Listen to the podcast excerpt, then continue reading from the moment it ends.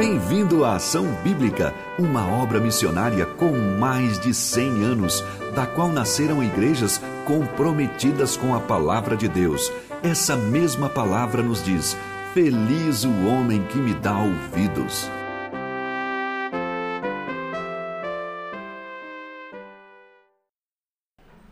Bom dia. Eu também quero deixar um parabéns aí para as mamães, as mamães que têm esse papel tão lindo de cuidar dos seus filhos, desde levar na barriga, que o pai não sabe o que é isso, nunca vai saber. Depois, quando nasce, também amamentar, os pais nunca vão saber o que é. E sou grato a Deus pelas mamães da nossa igreja, as mamães biológicas, as mamães que não foram agraciadas com isso, mas que têm cuidado de, de pequenos e de maiores, né? que têm sido aí mães espirituais. Então, para vocês também, aí o nosso desejo de um feliz Dia das Mães. Projeto de família é bonito, né? Que Deus inventou, né? Negócio lindo, né? Pena que o pecado estraga, né? De vez em quando a gente fala, ixi, nasci numa família que não é aquela que eu queria. Mas ainda bem que em Jesus a gente tem uma família linda que é a Igreja de Cristo. Né? Então, mesmo que nem sempre tenhamos aí mãe, pai, filhos e todo mundo se entendendo, Jesus falou que aquele que faz a minha vontade, esse, esse é meu pai, minha mãe, aí pode botar a lista, primo, tio, sobrinho, né? Porque em Cristo a gente se entende. Então, a gente tem que entender isso espiritualmente e valorizar esse corpo de Cristo à comunidade. Lembrando que no céu não vai ter esse conceito de família como nós temos aqui. Foi perguntado para Jesus, lá vai ser um outro esquema, né? Então, graças a Deus pela igreja, graças a Deus por você, por ser aí meu irmão, minha irmã, e entre nós a gente ter esse, essa coisa gostosa. Então, se está frio aí, que você quer sentar mais juntinho do seu, da sua família, espiritual, pode sair do seu lugar, pode sentar em bancos aí que você está vendo alguém que está sozinho, fique à vontade, tá? Isso é gostoso, porque a família é isso aí. Muito bom. Hoje de manhã eu queria ver aí com você um trechinho de um capítulo, capítulo 6 do livro de Segundo Reis. Na verdade, eu queria falar de Segundo Reis 1, 2, 3, 4, 5, 6, 7, 8. É um monte de história assim, linda. Histórias lindas, histórias que mostram o poder de Deus, que mostram a sua soberania, a sua majestade, a sua misericórdia. Se você quer ter assim um vislumbre da, de quem é Deus e, e o seu poder e o que ele pode fazer, leia esses capítulos. Hoje a gente só vai conseguir ver 2 Reis 6, de 8 a 23. Mas realmente são capítulos maravilhosos assim que a gente fica, uau, que legal. E o nosso tema hoje é Senhor, abre os meus olhos. Quantos gostariam de ter os seus olhos espirituais mais abertos? Ai, que bom. Então tem alguns que vão prestar atenção. Os outros a gente não sabe se estão de olho aberto, se estão de olho fechado, mas esse é o meu desejo. Senhor, abre os meus olhos. E é uma história que você, a maioria, já deve ter ouvido, lido linda e quero fazer aí três aplicações. Mas antes da gente iniciar, eu queria convidar você a ver um pequeno vídeo de alguns bebês, algumas crianças que estão passando a enxergar e, e perceba o que se passa no rostinho desses, desses bebês. O que é comum a estes bebês que tinham alguma dificuldade de enxergar e quando põem os óculos o que, que acontece com, com a maioria deles? Um sorriso. que mais? Uma alegria. Passam a ver coisas que talvez era só um vulto e de repente agora tem maior clareza e nitidez. Né? E assim também, quando temos os nossos olhos espirituais mais desenvolvidos, a gente vai começar a ficar mais alegre, a gente vai ficar mais tranquilo, menos apavorado, com menos medo, com menos tensão, com menos ansiedade, porque a gente está enxergando com os olhos que Deus enxerga. E esse texto aqui, eu penso que ele nos leva nessa direção, de a gente crescer nessa percepção de como Deus vê as coisas.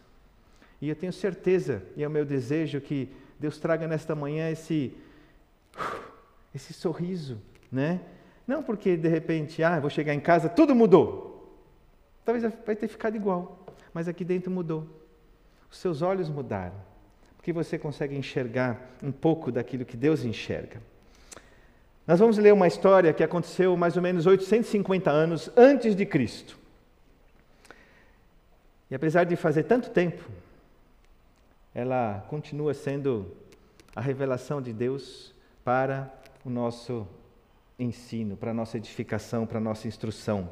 É uma época em que Israel está vivendo numa degradação espiritual, assim horrível, com idolatria, longe de Deus, afastado do, do Deus de Israel.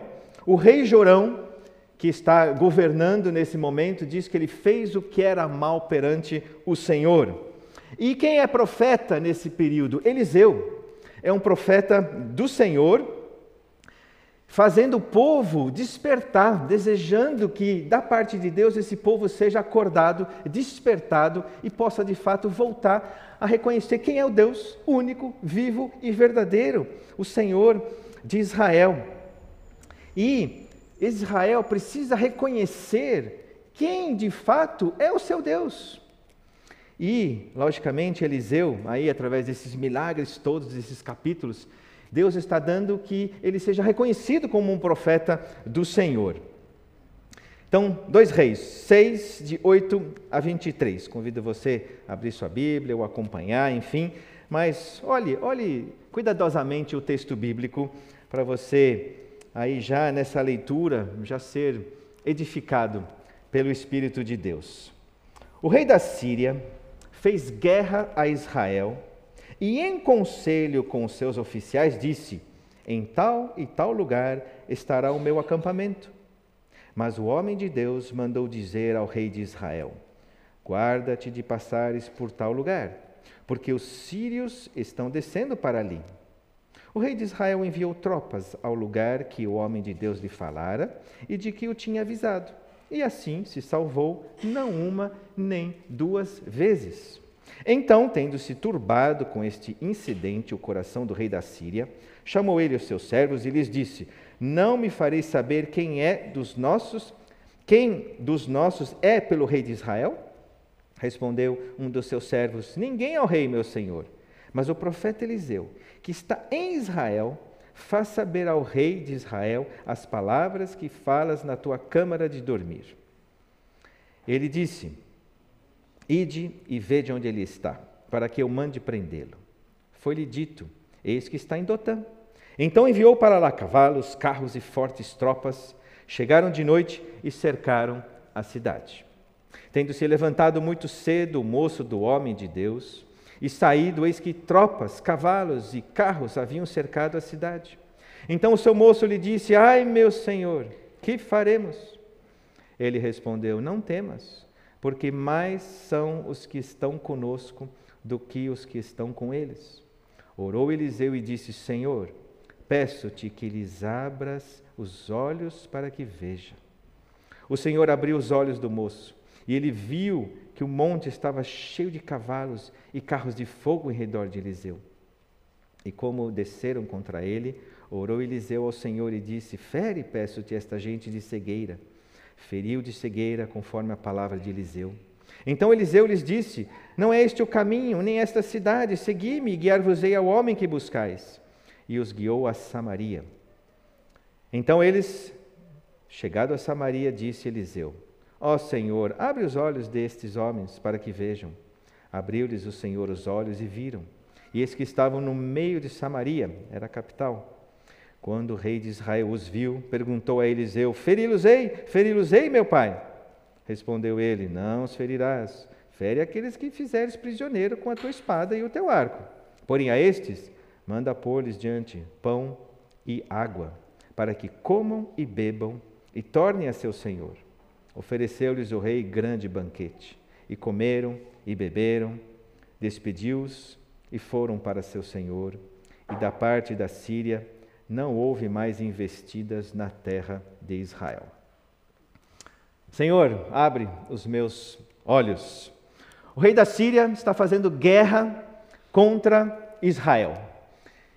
E ele arma lá um plano com os seus oficiais, vamos entrar por aquela cidade. E quando eles chegam lá, o que acontece? Israel está lá com o seu exército aguardando os sírios invadirem a terra. Por que essas invasões? Muito provavelmente era uma forma de conseguir bens, recursos. O, o, o, exército da Síria vai, invade e toma do despojo, toma dos bens que estão ali e vai se enriquecendo assim com, com pequenos ataques e investidas aí nos países vizinhos.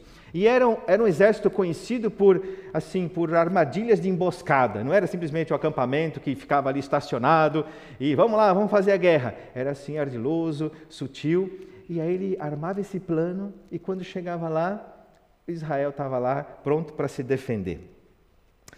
E Deus revelava esse, esse combinado dos sírios para Eliseu e Eliseu reportava isso para o rei de Israel, e é por isso que o rei de Israel conseguia colocar as suas tropas naquele lugar.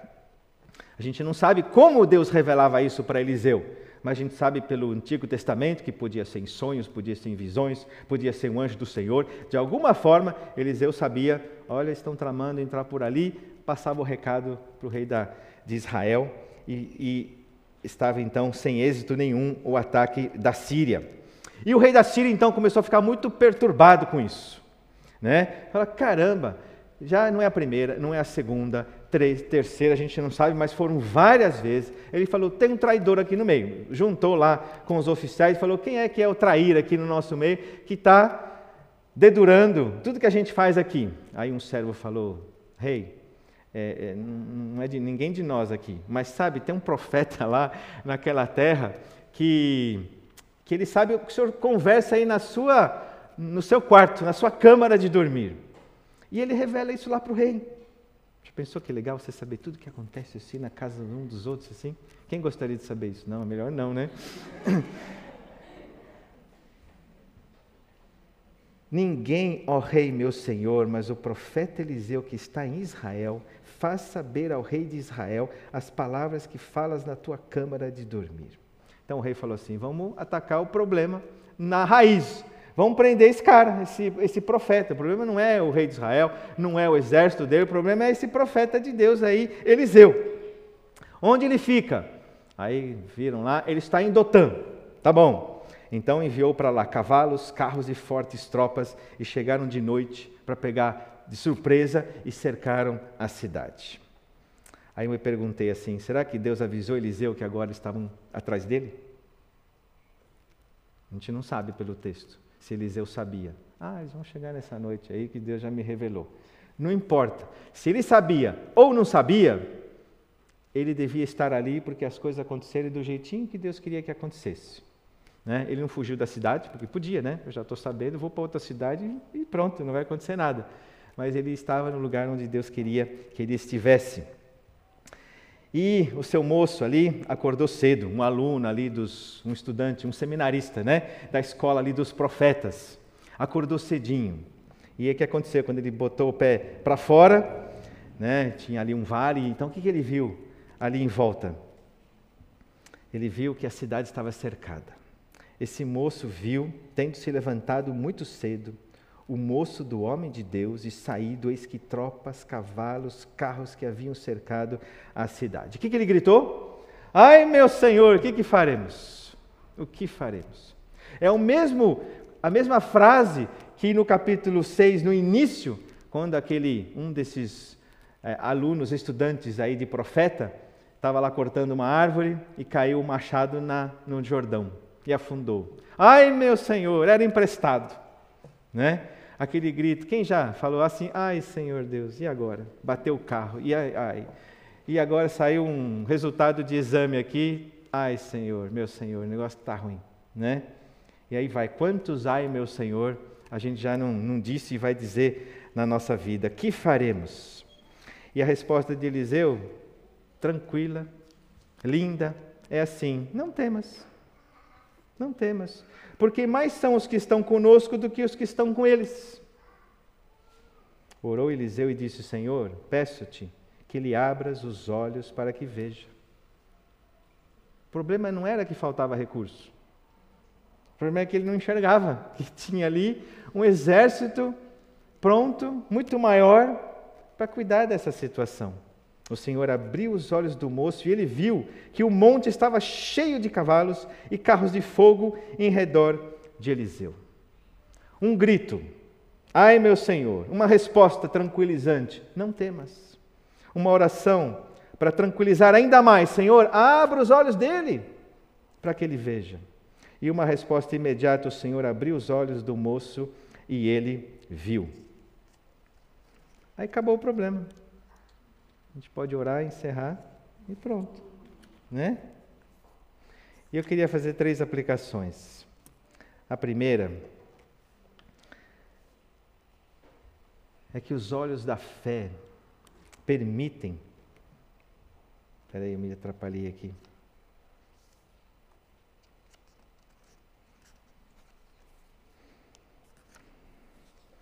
Os olhos da fé permitem que a gente veja mais longe. Isso tira, vai tirar o temor, vai tirar o nosso desespero, o nosso pavor, a nossa preocupação. Os que estão conosco são mais do que os que estão com eles. Há um exército invisível que a gente não vê, mas que Ele está aí bem posicionado para que a gente não tema, para que a gente não tenha esse receio com as coisas que, que a vida traz, que esse mundo no pecado também nos afeta, mesmo sendo do Senhor. E eu queria fazer algumas aplicações.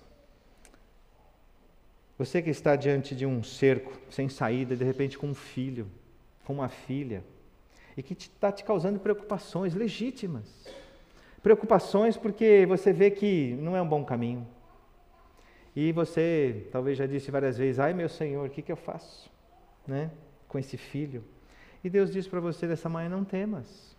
Não temas, porque há recursos que você ainda não viu. Mas Deus tem os seus recursos. E aí eu diria assim: Senhor, abre os meus olhos para que eu veja para que eu veja que eu não, eu não preciso temer porque tem um, um Senhor que pode todas as coisas. Você que está desempregado, sem dinheiro, seu negócio está mal, você não vende, quer dizer para você: não temas. Não é um não temas assim, da boca para fora, porque foi essa palavra que esse moço ouviu e a coisa estava feia, a situação, porque era uma morte iminente para eles. Cercado desse jeito, era era a morte deles. Não temas, porque há recursos que você ainda não viu. E eu diria assim: peça a Deus que Ele abra os teus olhos, para que você não fique entregue a esse pavor, a esse medo, que é real, mas que, se a gente não crê que tem um Deus que está controlando todas essas coisas, então a gente fecha a Bíblia agora e a gente volta para casa. Porque tem um Senhor que é Senhor da história, desde Antes da criação do mundo, tem alguém que está orquestrando e muito bem para onde a sua vida caminha, para onde o mundo está caminhando. Há um propósito para todas as coisas debaixo do sol. Há um propósito. A gente só não está enxergando, mas que existe, existe. Você que está com problemas de saúde, não temas. Senhor, abre os meus olhos para entender o que o Senhor quer através disso na minha vida. Você talvez está diante de uma ansiedade que te domina, que te corrói. Sabe aquela ansiedade que, que te paralisa, que você não, não consegue mais dar um passo? Quantos vivem assim, com esse medo, esse pavor? Mas a solução, ela também está no Senhor. Senhor, abre os meus olhos, porque o Senhor tem um exército celestial e eu não preciso temer. Eu não preciso temer porque o Senhor está adiante, à frente disso. Orou Eliseu, Senhor, e o Senhor abriu os olhos do moço e ele viu que o monte estava cheio de cavalos e carros de fogo em redor de Eliseu. Cavalos, aqui nesses capítulos a gente vê muito, muito, muita coisa de fogo, né? Elias foi levado num, ali, separou Elias de Eliseu e um carro de fogo levou, né? E, e, e fogo e esses cavalos mostram o poder de Deus, mostra o poder de Deus de agir, mostra também o juízo de Deus, a sua sua soberania, atuando da forma que Ele quer. sem estar preso às circunstâncias, sem estar preso a, a alguns eventos que tem que acontecer para dar tal resultado. Ele está muito acima disso. A cegueira espiritual nos impede de ver e usar os recursos que Deus colocou à nossa disposição. Eles estão ali, a gente simplesmente não, não os enxerga.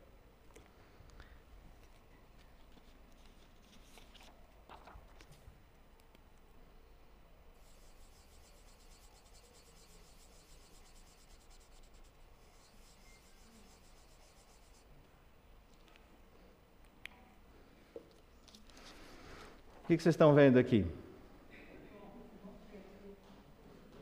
que mais?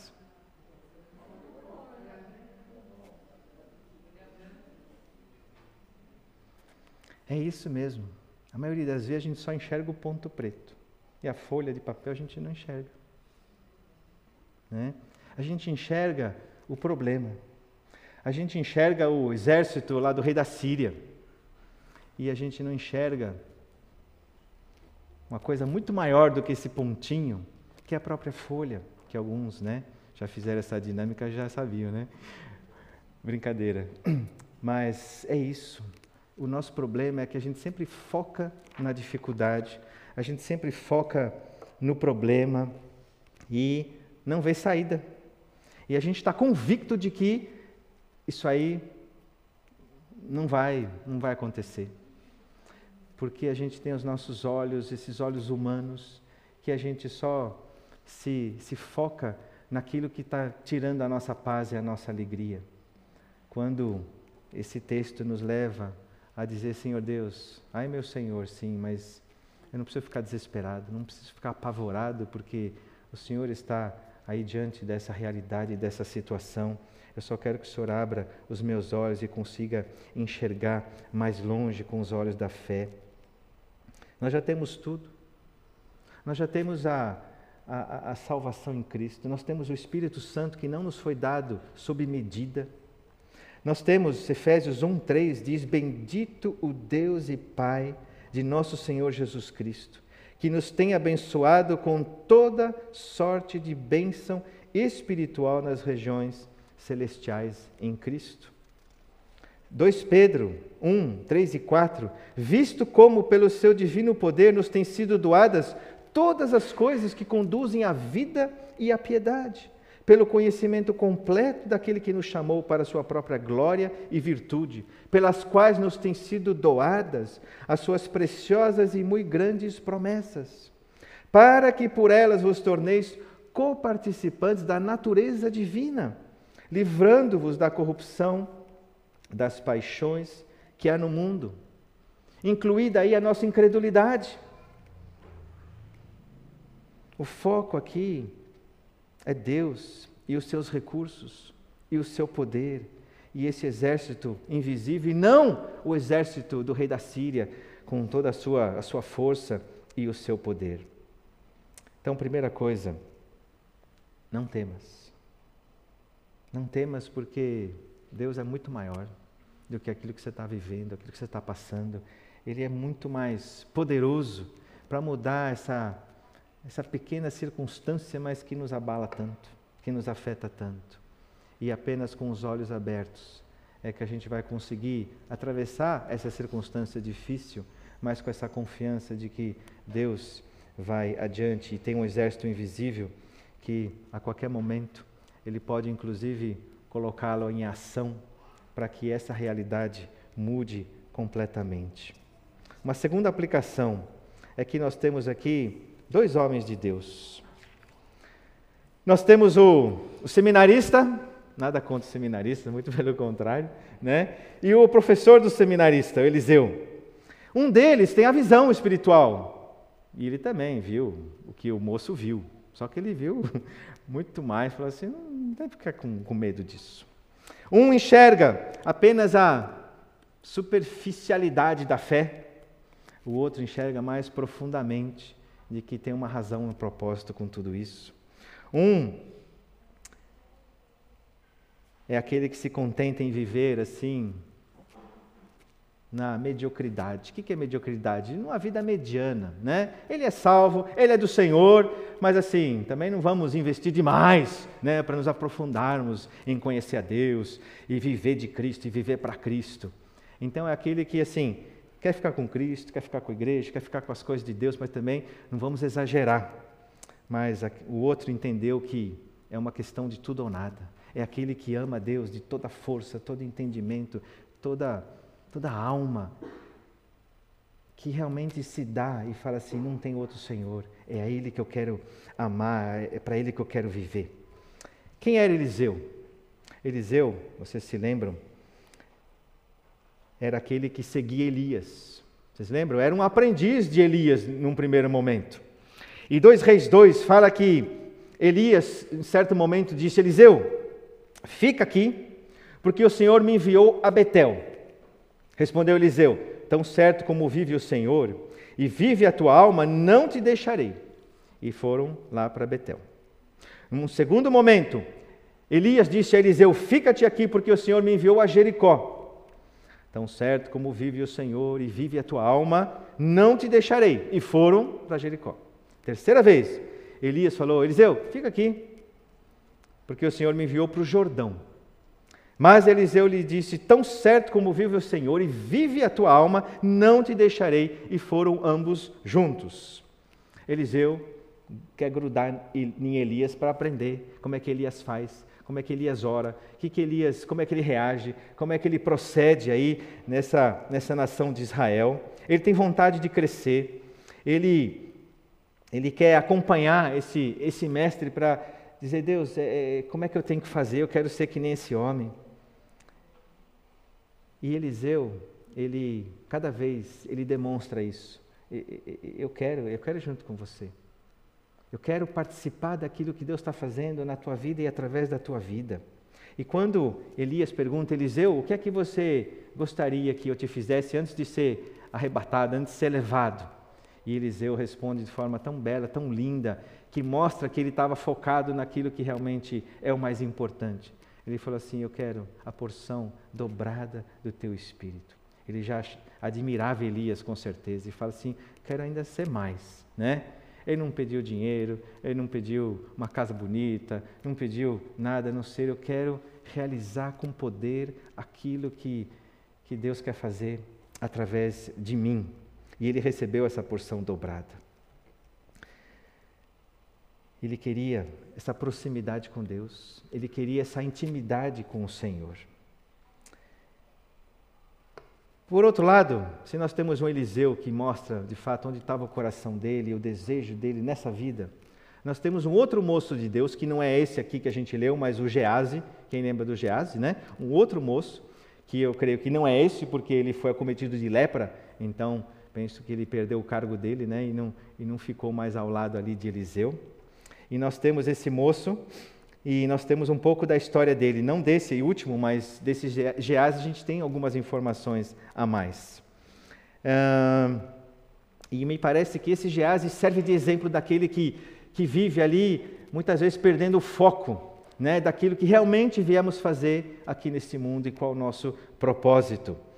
E 2 Reis 5 nos fala de um comandante, Naamã, que era o comandante do rei da Síria, e que era um grande guerreiro, vitorioso, e que foi acometido de lepra. E estava ali na casa dele uma criada judia, hebreia, que tinha sido feito, feita cativa, numa das guerras aí, provavelmente, e ela servia ali Namã e a sua senhora. E quando essa mocinha, essa, essa criança, essa pré-adolescente ou adolescente, soube que Naamã estava com lepra, ela falou para o seu, seu senhor, tem lá um profeta lá em Israel, e se Naamã fosse lá, eu tenho certeza que essa história aí, dessa lepra dele, mudaria.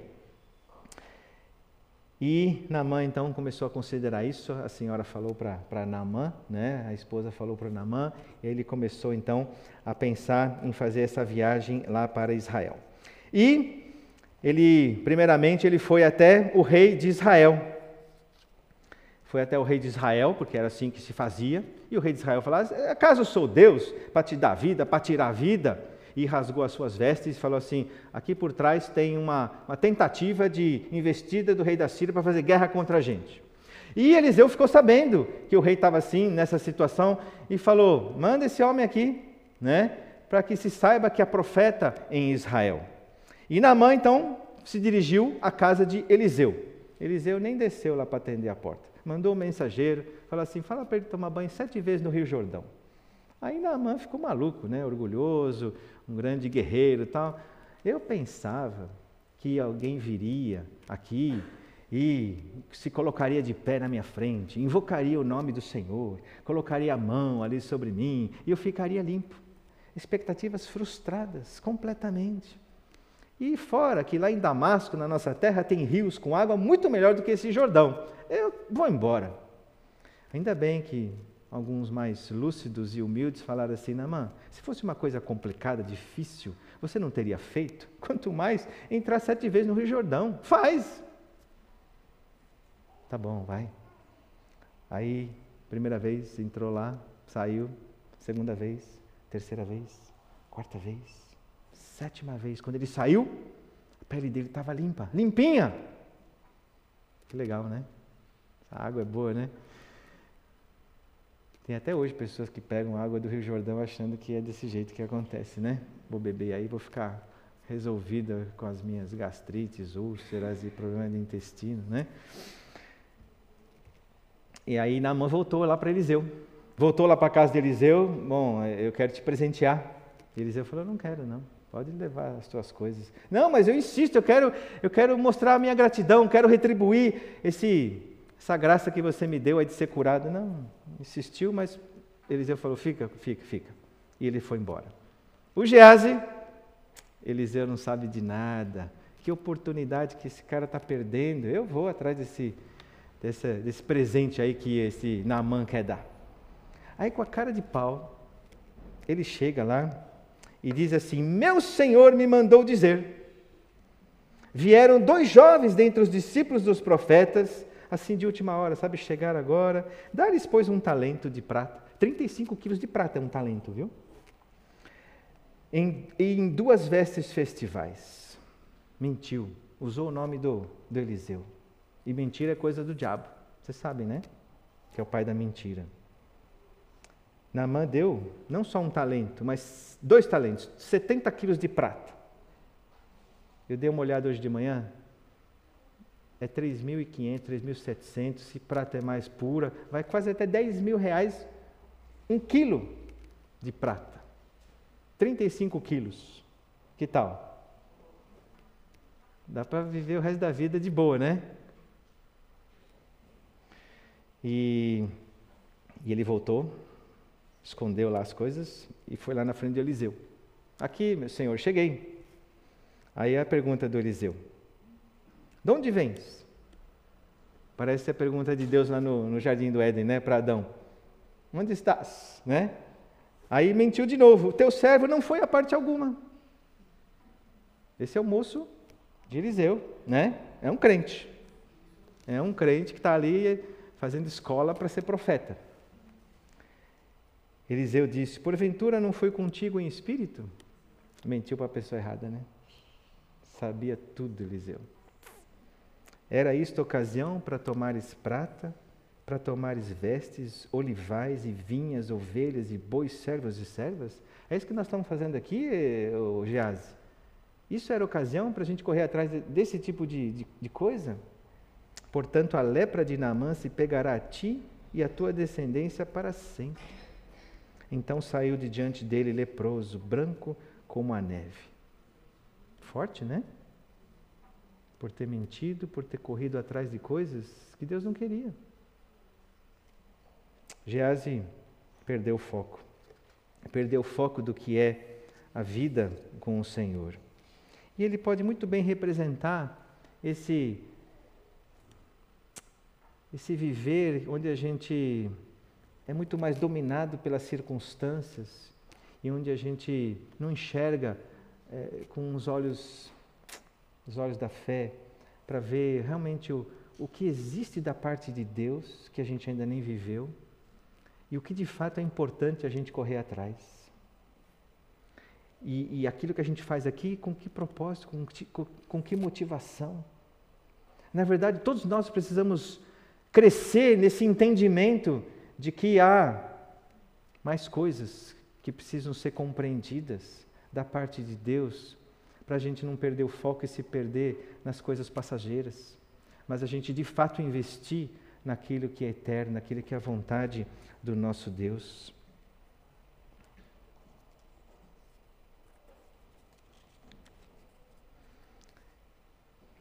E a terceira aplicação.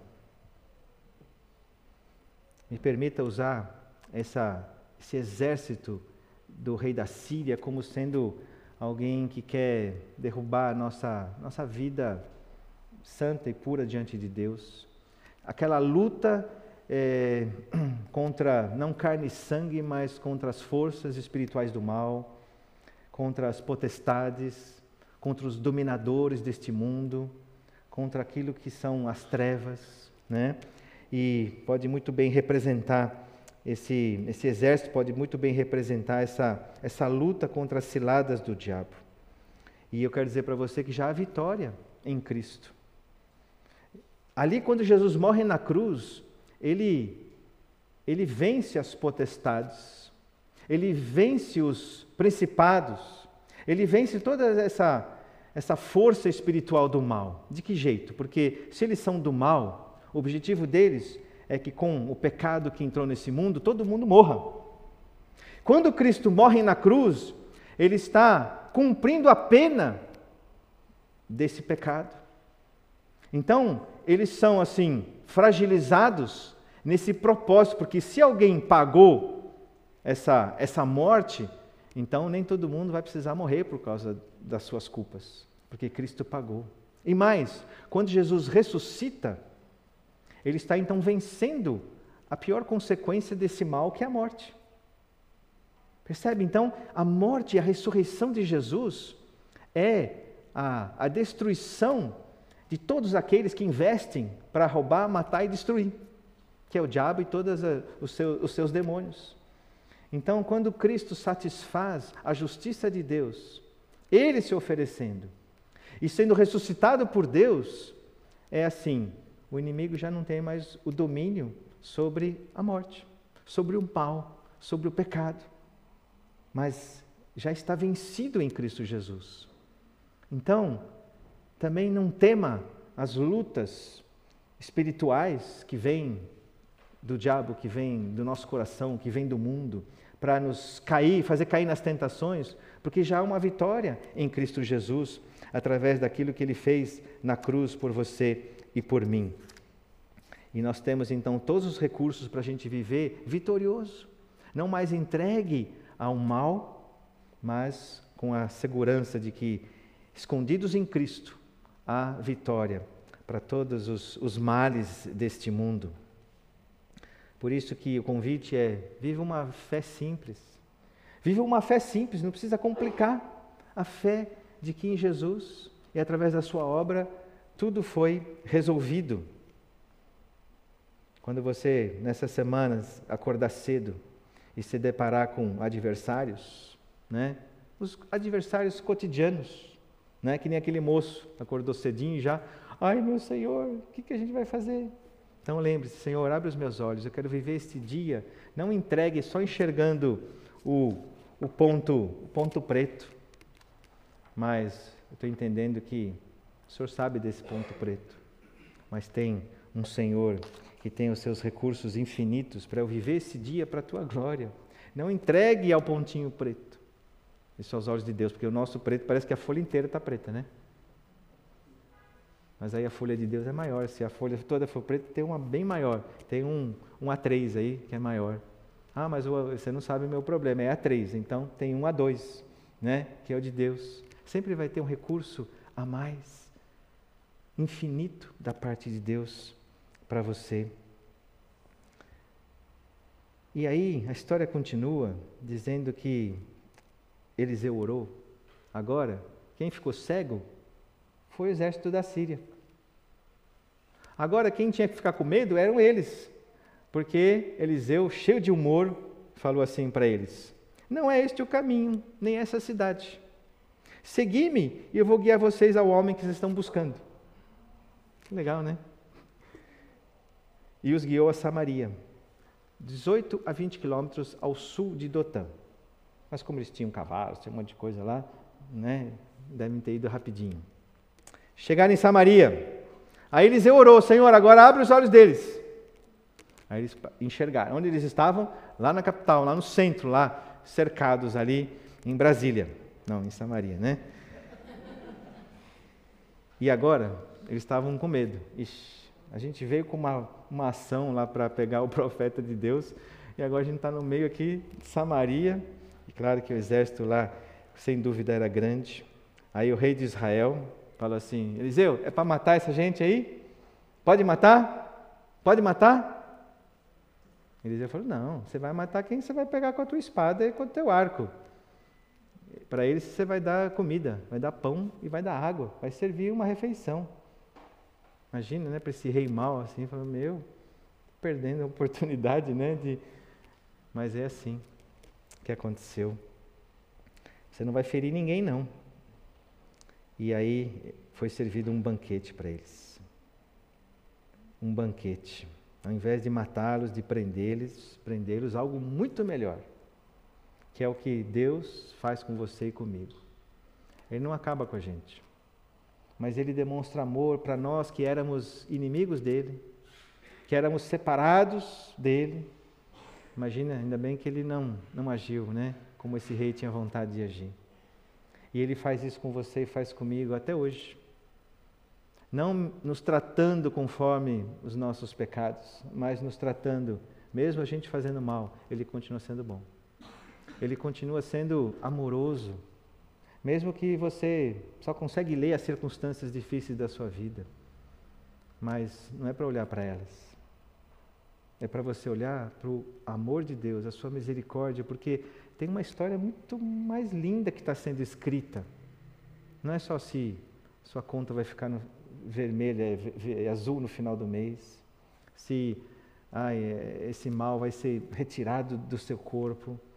Tem um Senhor que está aí em, em questão e Ele quer usar a sua vida frágil para que o poder de Deus se manifeste.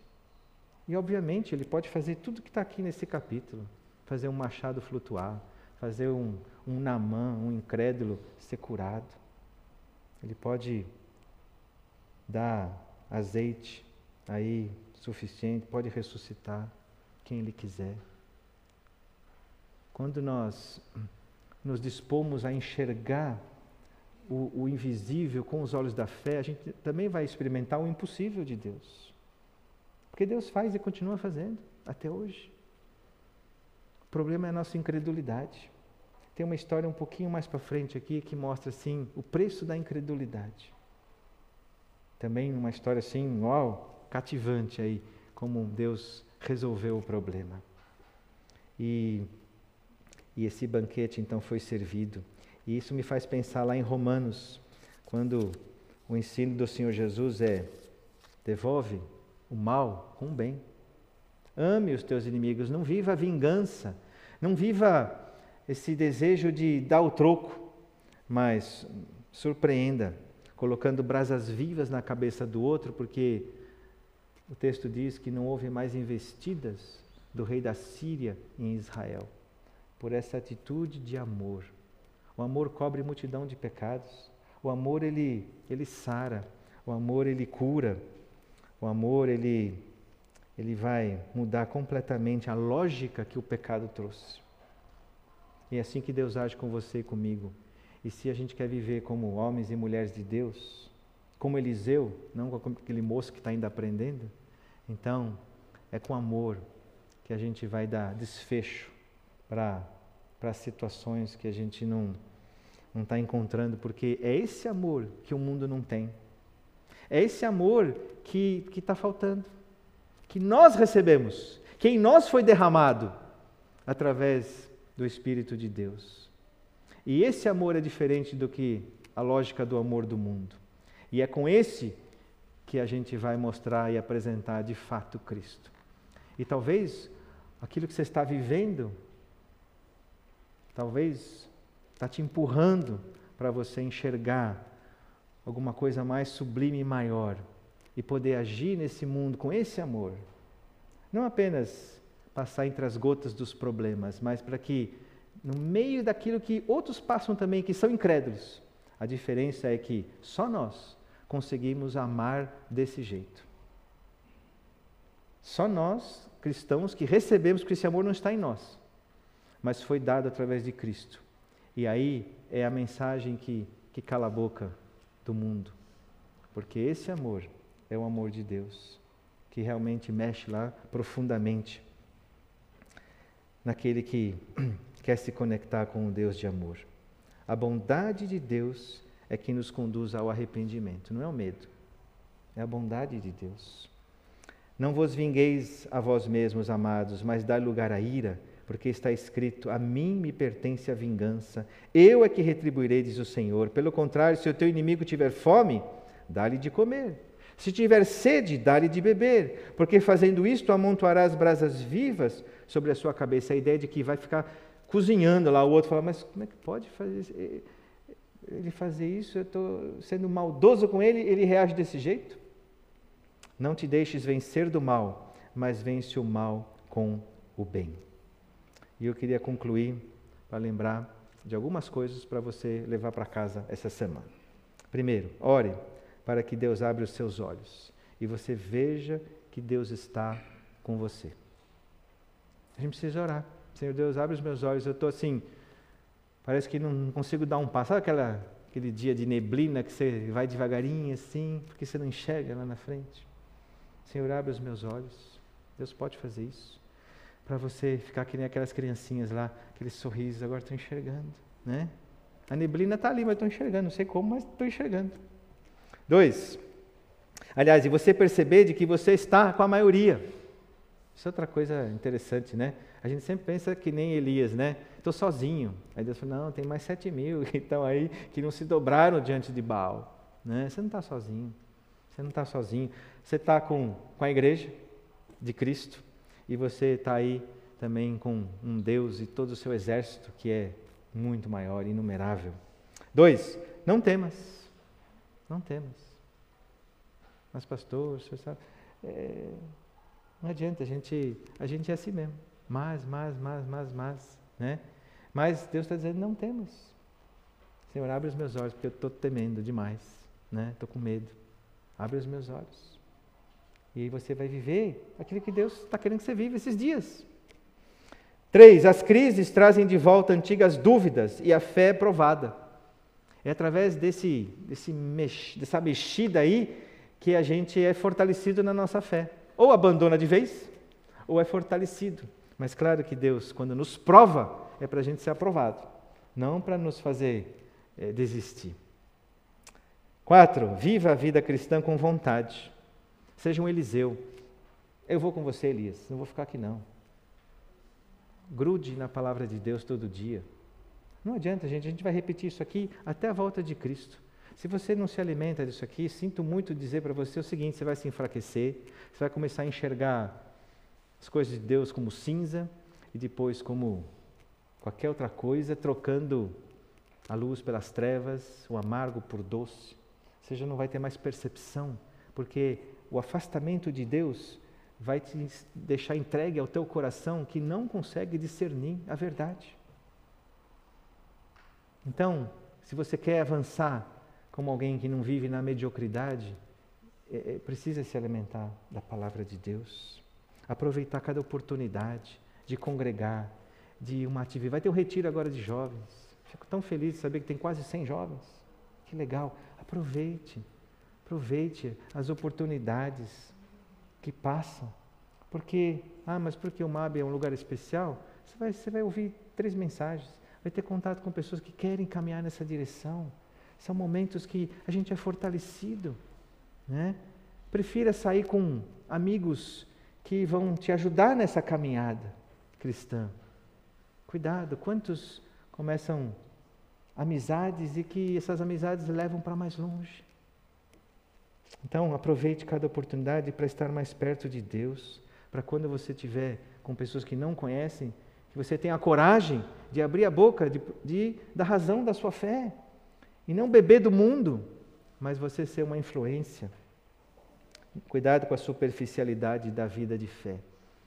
Aquela vida assim que você enxerga um pouquinho, ah, já está bom, já estou vendo assim.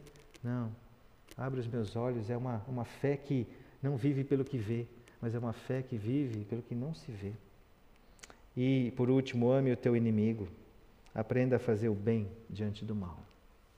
Aprenda a surpreender o mundo como Deus nos surpreendeu em Cristo, nos amando de tal forma que o amor dele nos constrange.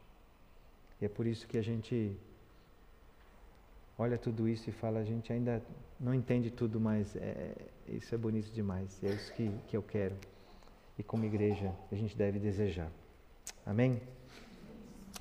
Senhor Deus, nós confessamos quantas vezes temos os olhos tão fechados, tão focados, Deus, naquilo que é passageiro, naquilo que, que não traz vida. Senhor Deus, perdoa a nossa falta de perseverança, de de buscar como Eliseu, de desejar o teu reino, a tua justiça em primeiro lugar. Senhor Deus, abre os nossos olhos. Eu peço, Deus, abre os olhos dos meus irmãos, das minhas irmãs, Deus, em especial aqueles que estão talvez olhando ao redor e vendo um exército de problemas e estão, Senhor Deus, talvez definhando, estão tristes, estão ansiosos. Senhor Deus, que essa palavra venha do Senhor, não de mim, porque eu não tenho esse poder, mas que venha do alto, Deus, trazendo esse bálsamo nos corações, que eles possam ouvir, Deus, não temas, porque mais são os que estão conosco do que os que estão com eles. Senhor Deus, e abra os olhos para que eles se alegrem com os recursos que o Senhor tem e que o Senhor já nos deu e estão à nossa disposição. Senhor Deus, que seja uma semana que haja, Deus, esse esse olhar de fé. E também, Deus, situações que a gente clama a Ti, para que o Senhor mude, para que o Senhor transforme, para que o Senhor de tal forma haja com poder, que haja, Deus, milagres da Tua parte. A gente quer ver, Deus, o impossível de Deus. O Senhor continua sendo o mesmo Deus lá de Eliseu, de Elias. E a gente, Deus, quer ver essa Tua atuação. Nós cremos num Deus que, ainda hoje, realiza o que Ele quer. Senhor Deus, então nós clamamos para que o Senhor destrave as situações, circunstâncias complicadas, problemas de saúde, mas tudo isso, Deus, para que o Teu nome seja glorificado, para que o mundo conheça o Teu amor e pessoas sejam aproximadas de Ti. Fortalece, Deus, a, a nossa igreja. E nós dizemos que nós te amamos e reconhecemos que Tu és o único Deus vivo e verdadeiro. É a Ti que nós queremos servir, queremos buscar, queremos conhecer e queremos proclamar. Em nome de Jesus. Amém.